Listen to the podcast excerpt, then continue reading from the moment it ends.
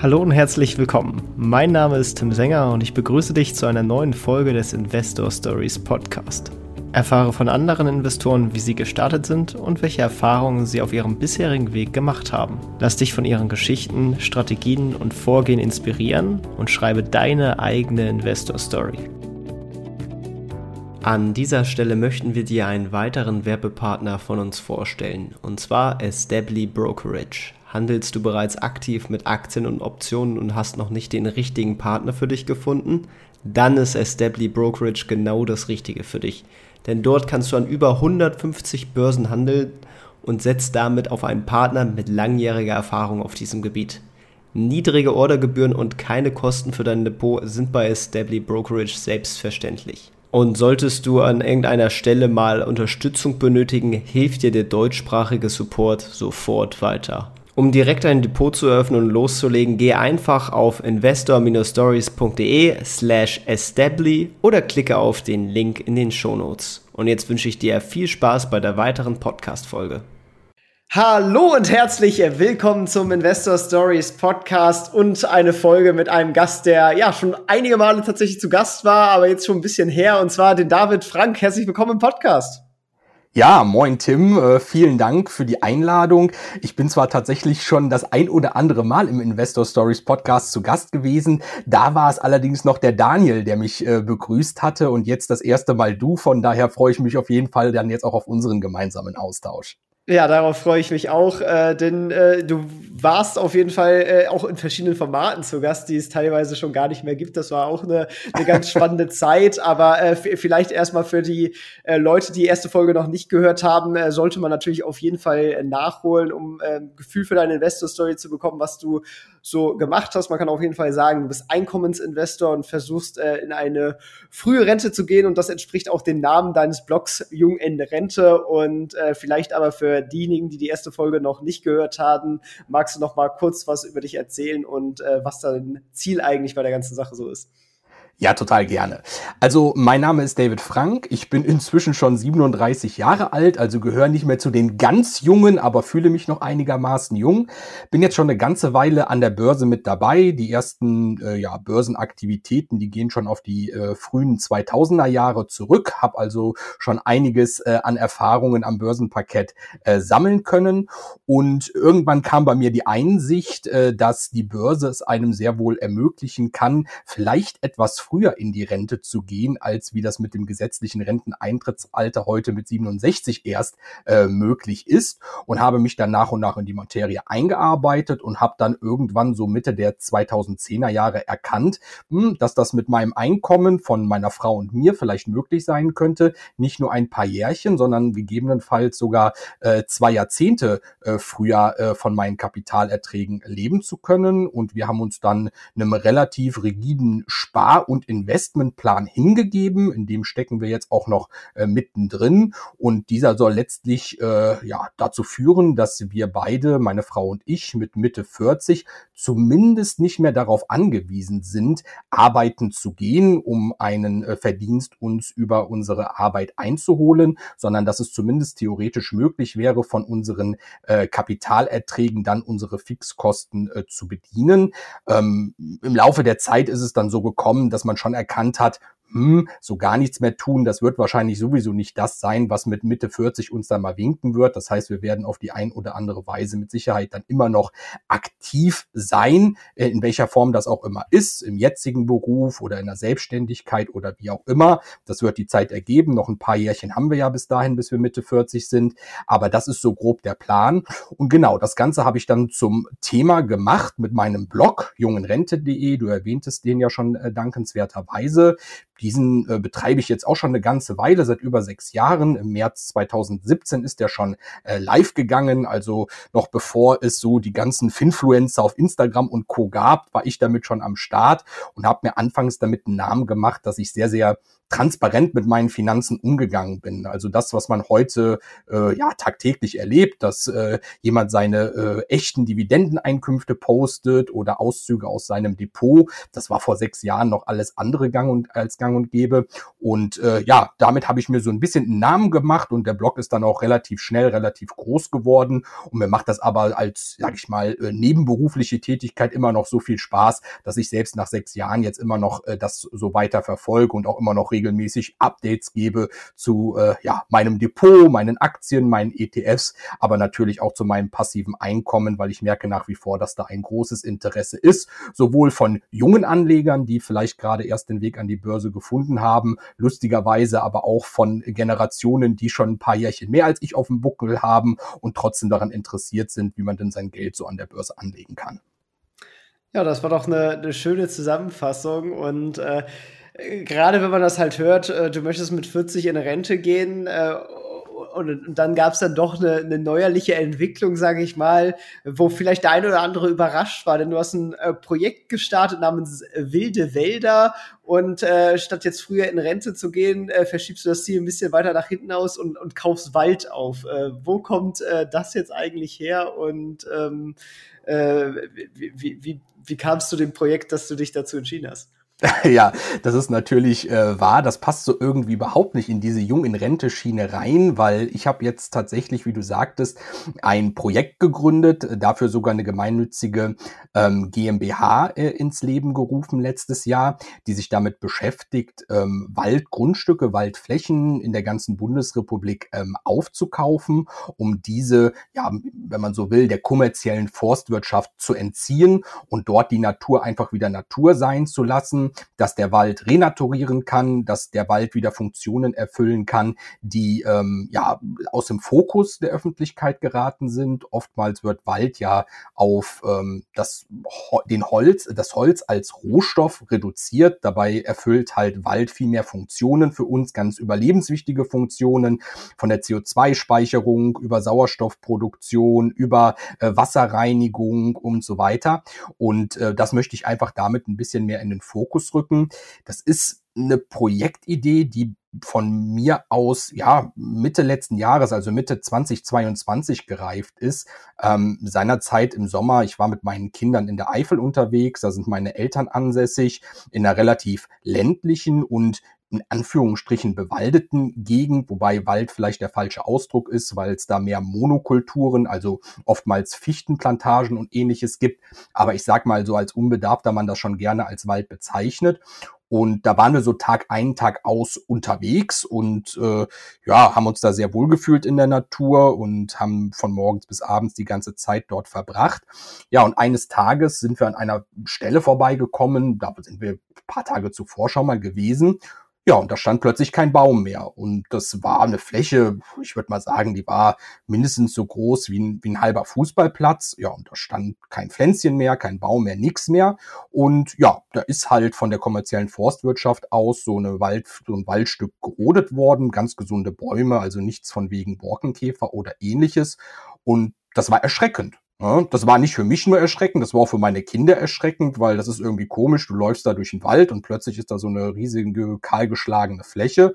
Und das hat mich einerseits zum Nachdenken gebracht und äh, wie ich dann so bin, ne, relativ detailverliebt, habe ich mich dann natürlich auch relativ schnell auf Stand gebracht und mich informiert, was es damit auf sich hat, wie es generell so dem Wald in Deutschland geht. Und irgendwie hat mich das ziemlich erschrocken, weil ehrlicherweise war ich bis dato der Auffassung, ja, wir haben relativ viel Wald in Deutschland und ja, man hat mal hier und da äh, so ein paar äh, Horrormeldungen gehört aus dem Harz oder wo auch immer. Aber äh, wenn man genau darauf achtet, waren auch bei uns in der näheren Umgebung von Köln, egal ob ich ins Bergische Land gucke, ins Sauerland, in die Eifel, wie jetzt bei meinen Eltern, äh, ja, sehr viele Flächen, die kahlgeschlagen worden sind und wo ich das nicht immer so ganz nachvollziehen konnte. Und äh, ich habe mir dann überlegt, was man dagegen machen kann, ob sich das lohnt, was dagegen zu unternehmen und bin dann nach und nach mit der Idee schwanger gegangen, tatsächlich daraus ein komplettes Projekt zu machen und habe mich dann ein bisschen in meinem Bekanntenkreis ange, äh, umgehört, ein bisschen mein Netzwerk angezapft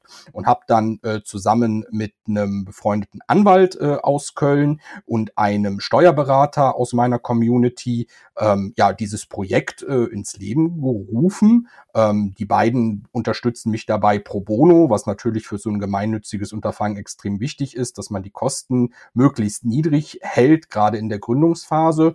Ja, und wir haben dann äh, dieses Projekt äh, unter Dach und Fach gebracht, nachdem wir mal den ganzen bürokratischen äh, Dschungel in Deutschland äh, durchritten haben. Ja, und so ist das Projekt zustande gekommen und ich bin damit vor gar nicht allzu langer Zeit im März live gegangen, habe das der Öffentlichkeit preisgegeben und habe seitdem schon unglaublich positives Feedback bekommen, habe schon jede Menge Spenden einsammeln können von Leuten aus der ganzen Bundesrepublik, äh, die mich und die Gesellschaft und meine Organisation dabei unterstützen wollen, eben Wald in Deutschland zu schützen, Wald zu erhalten, Wald zu renaturieren. Und äh, ja, das ist natürlich eine Sache, die auch nicht ganz unkostspielig ist. Du sprachst es an. Das schlägt natürlich auch ein bisschen auf meine bisherige persönliche Lebensplanung sich nieder. Ganz einfach deswegen, weil ich gesagt habe, wenn ich solch ein Projekt gründe, dann muss ich da auch hinterstehen, auch mit eigenem Geld und habe dann weit über 50.000 Euro inzwischen von meinem jungen Rentedepot sozusagen entwendet und habe das in dieses Projekt reingesteckt, um eben drei beziehungsweise jetzt bald sind es vier Waldflächen zu erwerben, um damit sozusagen den Startschuss für dieses ganze Projektunterfangen zu legen. Natürlich ist es so, dass mich das ein Stück weit zurückwerfen wird, weil klar, 50, 60.000 Euro plötzlich nicht mehr ähm, ja, für Kapitalanlagen zur Verfügung zu haben, bedeutet auch, dass das entsprechende passive Einkommen äh, sich dadurch reduziert. Aber ehrlicherweise hat mich dieses Projekt inzwischen sowas von angefixt selber und angesteckt und auch das positive Feedback hat hat mir so viel Motivation gegeben, dass ich damit auf dem richtigen Pfad bin, dass ich mehr als glücklich bin, jetzt diesen Weg eingeschlagen zu haben und auch gemerkt habe, dass eben Ziele wie früher jung in Rente sich ein wenig verschieben können. Ich meine, dieses Ziel habe ich immer noch. Das ist ja nicht äh, ja ganz aus der Welt, sondern jetzt einfach so ein bisschen pausiert und ich stattdessen jetzt eben äh, mehr auch für uns, für die Gesellschaft und für die Nachhaltigkeit auf diese Art und Weise tun möchte. Ja, und du, du, du, stellst es ja wirklich sehr transparent dar und, und, und, hast das Ganze auch sehr, sehr cool aufgezogen. Man kann auf der Webseite die einzelnen Wälder sehen, wo die so liegen und, und wie du die gekauft hast und wann und so. Äh, das, das ist schon äh, sehr cool und, und, und wenn ihr da mal unterstützen wollt oder es euch zumindest mal anschauen wollt, äh, die, die Webseite wildewälder.org findet ihr natürlich auch in den Shownotes verlinkt. Ähm, schaut also gerne mal vorbei. Aber du bist ja nicht nur äh, mit den Wäldern, äh, sag ich mal, äh, mit, mit Impact unterwegs, sondern du investierst durchaus auch mit Impact, was eine, eine zweite Webseite äh, investieren äh, nachhaltig oder äh, investiere nachhaltig.de. Ähm, und äh, investierst da in verschiedene äh, erneuerbare Energienprojekte rund um die Welt, vor allem in, in Entwicklungsländern. Vielleicht magst du da mal ein bisschen erzählen und äh, wie, wie das zustande gekommen ist und, und warum du das so machst. Ja, super gerne.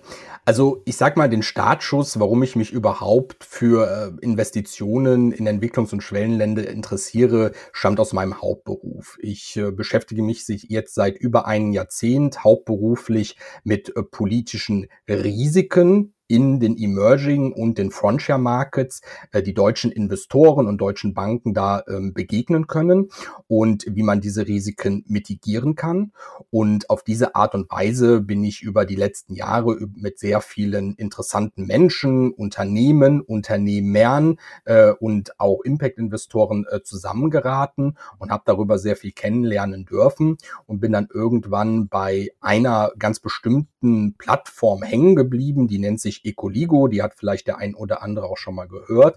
Und äh, das Tolle ist daran, dass man äh, tatsächlich dort ähm, Projekte vorfindet, die in den besagten Entwicklungs- und Schwellenländern stattfinden und dort dafür sorgen, dass ähm, Unternehmen, die dort vor Ort engagiert sind, meistens lokale Unternehmen, ähm, ja, äh, an erneuerbare Energien drankommen. Ne? Meistens versorgen die sich dann über Dieselgeneratoren oder über relativ Anführungsstrichen schmutzige Energieträger. Und ähm, die sind nicht nur schmutzig, die sind meistens auch teuer ne, äh, im Unterhalt, in der Beschaffung und so weiter. Und äh, da bietet Ecoligo äh, ein ganz tolles Modell an, dass man eben über Crowd-Investoren aus Deutschland solche Projekte, kleine Solaranlagen, die dann auf die Dächer der Betriebe montiert werden, äh, finanziert und dass äh, diese Unternehmen eben vor Ort in so eine große Investition wie eine PV-Anlage dann nicht auf einen Schlag bezahlen müssen, sondern dass diese eben dann nach und nach abbezahlt bzw beziehungsweise gemietet werden können.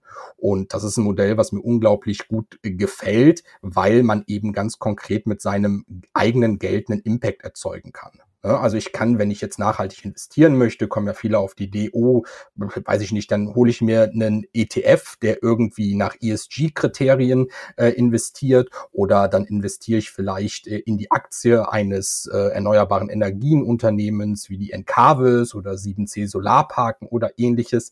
Aber wenn man ehrlich ist, ob ich jetzt da zwei 100 oder 1000 Aktien von besitze, das macht halt keinen Unterschied. Ne? Das wirkt sich nicht auf deren Geschäftspolitik, auf deren Geschäftsmodell, auf deren Handlungsweisen aus.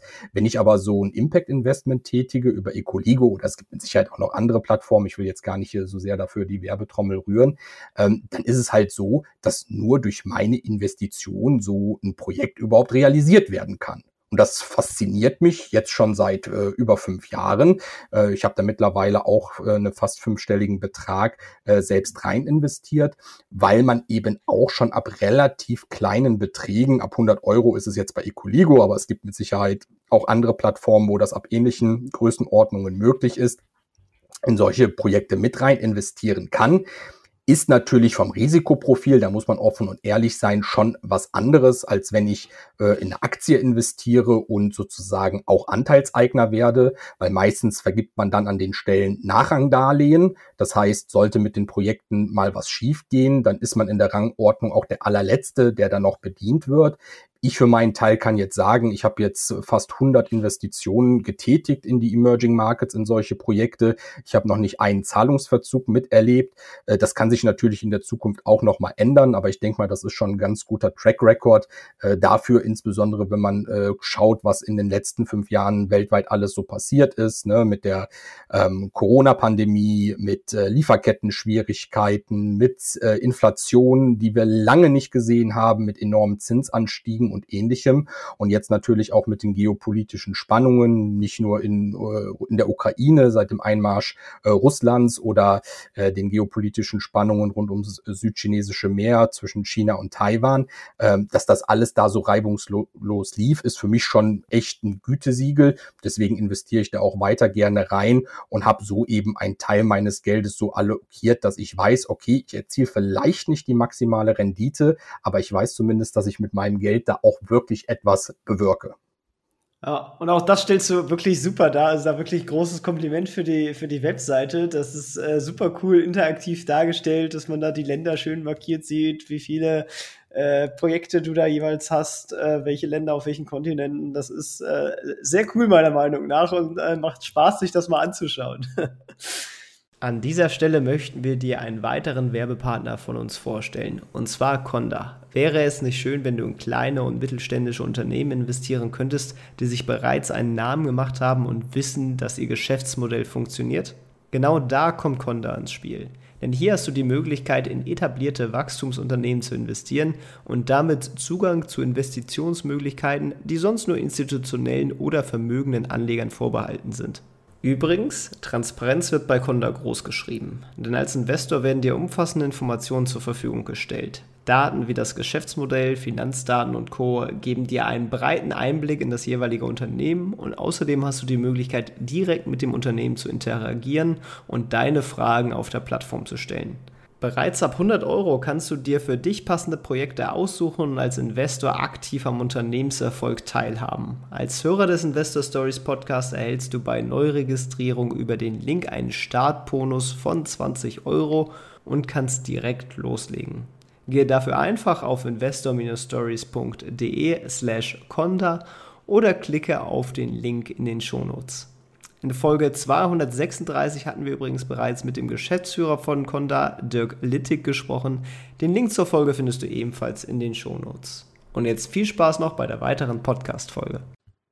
Ähm, die Rendite hast du angesprochen und, und sag ich mal, dass man nachrangig da damit dran ist. Ähm, ist das aus reiner, du hast jetzt keine Ausfälle, aber aus reiner Renditesicht, sag ich mal, überhaupt Risiko? Äh, adjustiert fair, weil ja die Zinssätze, die spielen sich alle so äh, zwischen 5 und 7 Prozent ab, glaube ich. Ähm, wenn man dann nachrangig ist in einem Entwicklungsland äh, mit, mit diversen Risiken, äh, ist, das, ist das risikogerecht, diese, diese Rendite? Also ich muss ehrlich gesagt, ich glaube nicht. Also risikoadäquat wäre für mich was anderes. Da müsste man wahrscheinlich tatsächlich im zweistelligen Prozentbereich sein, damit man wirklich, sag ich mal, kompetitiv zu anderen Anlageformen ist, äh, die man ja auch, in die man ja auch sein Geld investieren könnte. Und hier spielt ganz klar dieser Impact-Charakter, äh, den man mit diesen Invest äh, Investitionen hat, mit rein. Ne? Ich glaube, solche Plattformen wie Ecoligo und auch andere, die suchen ja auch ganz bewusst nach Leuten, die zwar eine Rendite haben wollen, die aber nicht auf den letzten Euro oder auf den letzten Cent gucken, was die Verzinsung anbelangt. Und genauso ist es hier. Du sprachst das an. Ich glaube, bei Ecoligo bin ich beim geringstverzinsten Pro Projekt bei vier Prozent, beim höchstverzinsten Projekt bei acht Prozent. Also eine relativ große Bandbreite. Aber wenn man sich dann die Länder anschaut, in die man investiert, da sind in Afrika so was wie Ghana, wie Kenia, wie Uganda dabei oder in Asien ganz oft Projekte in Vietnam, auf den Philippinen oder auch in Lateinamerika, Costa Rica und Panama.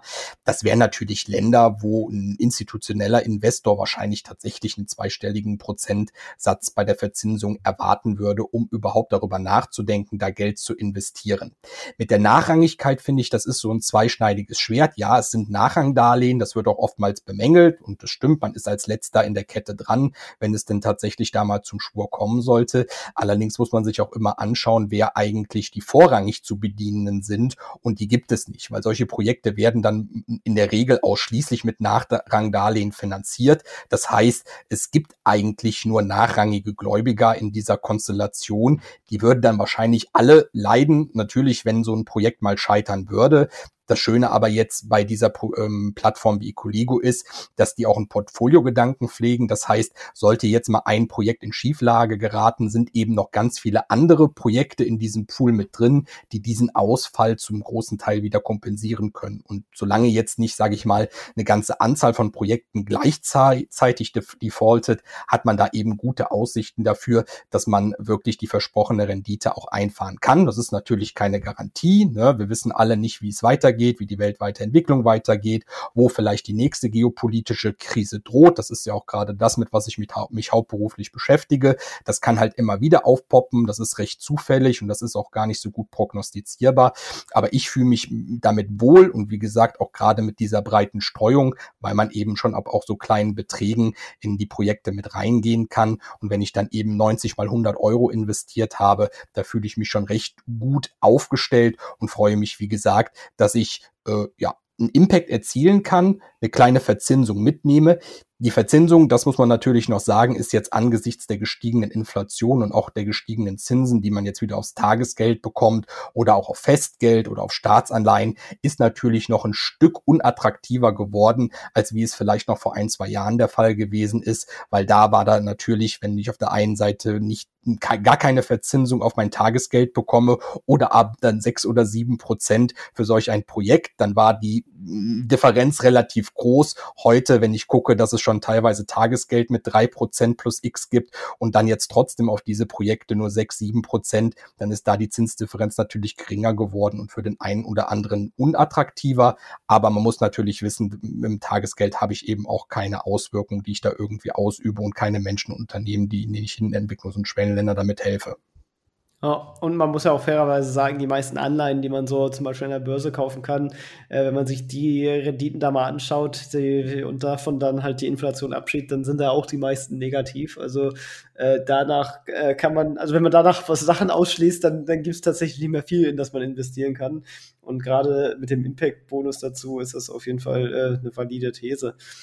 Ähm, Genau, nee, sehr cool. Und äh, jetzt haben wir schon äh, viel darüber geredet, äh, was sich so bei dir verändert hat. Es ja wirklich eine Weile her, dass du äh, zu, zu Gast warst. Und dann äh, fehlt natürlich auch noch der, der Blick ins Depot. Hat sich äh, im Depot eigentlich äh, etwas verändert, so über die letzte Zeit? Hast du deine Strategie angepasst, äh, Einzelaktien, die, die noch reingekommen sind oder wo du nachgeschärft hast? Äh, Gibt es da irgendwelche spannenden Entwicklungen? Ja, ich weiß nicht, ob man die spannend nennen kann. Für mich selber natürlich schon. Äh, ich kann ja so ein bisschen berichten. Also äh, ich bin mal ein ausschließlicher ETF-Investor gewesen. So habe ich äh, 2008 damit begonnen, erstmals wirklich großvolumig für meine Verhältnisse zu investieren, als erstmals fünfstellige Beträge wirklich an der Börse allokiert worden sind. Nach und nach habe ich dann immer mehr auf Einzelaktien rübergewechselt.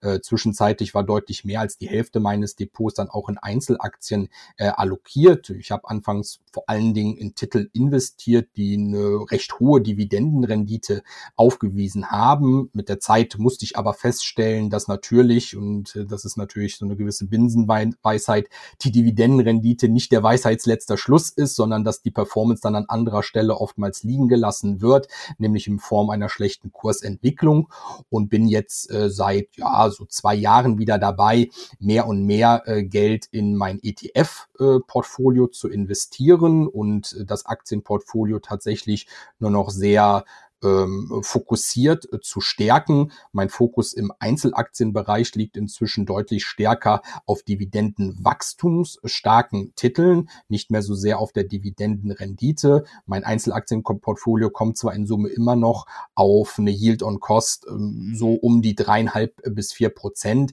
aber wenn ich Nachkäufe tätige, dann sind es wirklich eher Titel, die eine zweistellige Dividendenwachstumsrate jährlich aufweisen, als dass ich wirklich da eine drei oder eine vier äh, bei der Dividendenrendite vor dem Komma stehen haben müsste. Aber ganz klar, mein, mein Fokus liegt auf dem ETF-Depot. Da setze ich auf ein regional sehr breit diversifiziertes. Ich habe früher mal den Gerd-Komma-Ansatz verfolgt, wirklich nach Bruttoinlandsprodukt mein äh, ETF-Portfolio zu gewichten, was die Region anbelangt. Davon bin ich so ein bisschen weg, ähm, auch weil ich die Emerging Markets insbesondere nicht mehr ganz so stark gewichten wollte. Ähm, ich habe heute vor allen Dingen Fokus auf Nordamerika äh, und Europa und auch noch eine gehörige Portion von so 10 bis 15 Prozent äh, im asiatischen, pazifischen äh, Raum äh, allokiert. Damit fühle ich mich wunderbar wohl und das wird regelmäßig, nicht monatlich, aber regelmäßig gestärkt, gerade wenn wir an der, äh, sage ich mal, Börse etwas schwächere äh, Zeiten erleben und die Kurse ein bisschen eher äh, in Richtung äh, Süden tendieren, dann bin ich immer dabei, eben gerade mein ETF-Portfolio aufzustocken, dann gerne auch mal mit ein bisschen größeren Beträgen, die ich zuvor irgendwie per hm, Tagesgeld oder so angespart habe, die dann auf einen Schlag investiert werden. Und mittlerweile ist es so, dass mein ETF-Portfolio, ich habe jetzt nicht die ganz aktuellen Zahlen vor Augen, aber ich würde mal etwa sagen, dass mein ETF-Portfolio drei Viertel meines Gesamtdepots ausmacht und Einzelaktien nur noch für rund ein Viertel stehen. Ah, okay, ja. Äh, wie, wie sieht dann insgesamt langfristig deine, deine Endsparphase sozusagen aus, äh, wenn du dann in die Rente eintrittst? Also äh, soll, soll das dann rein von den Dividenden gedeckt werden, beziehungsweise ETF-Ausschüttungen, oder planst du dann auch stückweise das, das Kapital zu verzehren? Es wird wahrscheinlich ein Mix am Ende des Tages werden. Ne? Insbesondere, weil ich inzwischen nicht mehr ausschließlich auf wirklich hochausschüttende Anlagen äh, setze, sondern eher auch, die, wie gesagt, die Dividendenwachstumsstarken äh, Titel im Fokus habe. Kann es natürlich langfristig mal sein, dass die auf eine ähnlich hohe Dividendenrendite kommen, aber wahrscheinlich wird da bei denen auch die Kursentwicklung mehr im Fokus stehen. Das heißt, irgendwann, wenn dann mal die Entsparphase beginnt, wird wahrscheinlich auch ein Teil Kapitalverzehr dabei sein, wobei ich an dieser Stelle sagen muss, dass ich nicht nur ausschließlich von meinen äh, passiven, wenn man das so nennen darf, Einkommensströme aus dem Aktien- und ETF-Depot leben möchte, sondern inzwischen bei mir auch ähm, ja, zwei Immobilien dazugekommen sind, äh, die ich vermiete beziehungsweise künftig vermieten werde. Und äh, auch da soll natürlich dann ein Teil äh, ja, der Rente, wenn man es so nennen darf, herkommen, die ich dann äh, später mit meiner Frau und meinen Kindern äh, zusammen verkonsumiere. Ja, also sehr gut. Ja, dann äh, nat natürlich Klassikerfrage aus dem Podcast. Ähm, insbesondere auch, auch spannend muss jetzt nicht investmentbezogen sein. Äh, so deinen letzten äh, Learnings aus Fehlern, die du so gemacht hast. Insbesondere natürlich spannend, wenn du eine, eine gemeinnützige GmbH gegründet hast oder auch sonst aus deinem Leben. Äh, Gab es da irgendwas, über das du gestolpert bist, wo du, wo du am Ende äh, daraus gelernt hast, das würdest du beim nächsten Mal auf jeden Fall anders machen? Also ich glaube, grundsätzlich ist es immer noch so, dass man beständig dazu lernt. Ne? Ich glaube, egal in welchem Lebensbereich das ist, auch an der Börse, ich erwähnte es zu Beginn, äh, mit über zwei Jahrzehnten da auf dem Buckel lernt man, glaube ich, nie aus. Das merkt man dann halt auch immer an den Umstrukturierungen, an den Depots, äh, die man dann selber äh, durchführt, dass es dann doch immer neue Erkenntnisse gibt, die damit einfließen, weil sich die Prioritäten auch verschieben. Äh, ich sag mal, äh, früher ist man dann vielleicht ein bisschen risikoaffiner gewesen. Mit steigendem Alter nimmt er vielleicht die Risikoaffinität ein bisschen äh, ab und man wird ein bisschen risikoaverser und schichtet dann entsprechend um. Äh, ansonsten äh, mit Blick auf äh, ja das äh, gemeinnützige Projekt, äh, das hat natürlich viel Mut erfordert, überhaupt mal äh, ja da den Startschuss äh, zu wagen äh, und das Ganze in Angriff zu nehmen. Ich glaube, hätte ich äh, schon zu Beginn gewusst, wie viel Aufwand da auf mich zukommt und wie lange sich so ein Prozess in Deutschland zieht, äh, da weiß ich tatsächlich nicht, ob ich dann schon äh, von Beginn an so enthusiastisch gewesen bin, wie ich da anfangs dran gegangen bin, weil das ist in Deutschland doch echt mühsam äh, so einen Akt, wo viele Ämter involviert sind, äh, vom, vom, vom Handels, äh, vom Amtsgericht, äh, Handelsregistereintragung, die ganzen Gründungsdokumente er, erlangen, die ganzen Finanzamtsgeschichten, bei mir jetzt natürlich auch noch die Anerkennung der Gemeinnützigkeit äh, durch das lokale zuständige Finanzamt. Ähm, das sind schon so Sachen, das ist schon heftig. Andererseits muss ich sagen, auch wenn du jetzt eher nach Fehlern gefragt hast, würde ich sagen, ähm, ja, bei allen Herausforderungen sollte man sich nie entmutigen lassen, sondern eher mutig bleiben und so Sachen auch durchziehen, weil ich merke ja selber, wie das jetzt auch wieder so ein Projekt ist, was mich unglaublich anspornt und wo ich vor allen Dingen auch mit so vielen neuen Leuten in Kontakt komme. Äh, ich meine, man ist ja immer so in seiner eigenen Bubble unterwegs und äh, durch äh, dieses gemeinnützige Projekt habe ich jetzt die Finanzbubble quasi so ein Stück weit verlassen, beziehungsweise ich bin da natürlich immer noch aktiv, aber ähm, lerne natürlich natürlich jetzt aus äh, ganz anderen Communities super viele Leute kennen und lernen auch täglich irgendwie neue Sachen äh, hinzu. Das ist super spannend. Von daher kann ich da an der Stelle eigentlich nur Leute, die damit liebäugeln, sich selbstständig zu machen oder nebenberuflich selbstständig zu machen oder auch ein gemeinnütziges äh, Unterfangen in die Welt äh, zu setzen, nur ermutigen dazu, sich nicht abschrecken zu lassen von all dem, was da an bürokratischen Wahnsinn auf einen wartet, sondern wirklich äh, die Idee dann umzusetzen und nicht auf halber äh, Strecke dann kehrt zu machen. Oh. In, insofern hört sich das auch auf jeden Fall gut an. Da muss ich schon fast nicht nachfragen, aber ich tue es trotzdem. Äh, was würdest du aus dieser Zeit dann als deinen größten Erfolg äh, bezeichnen?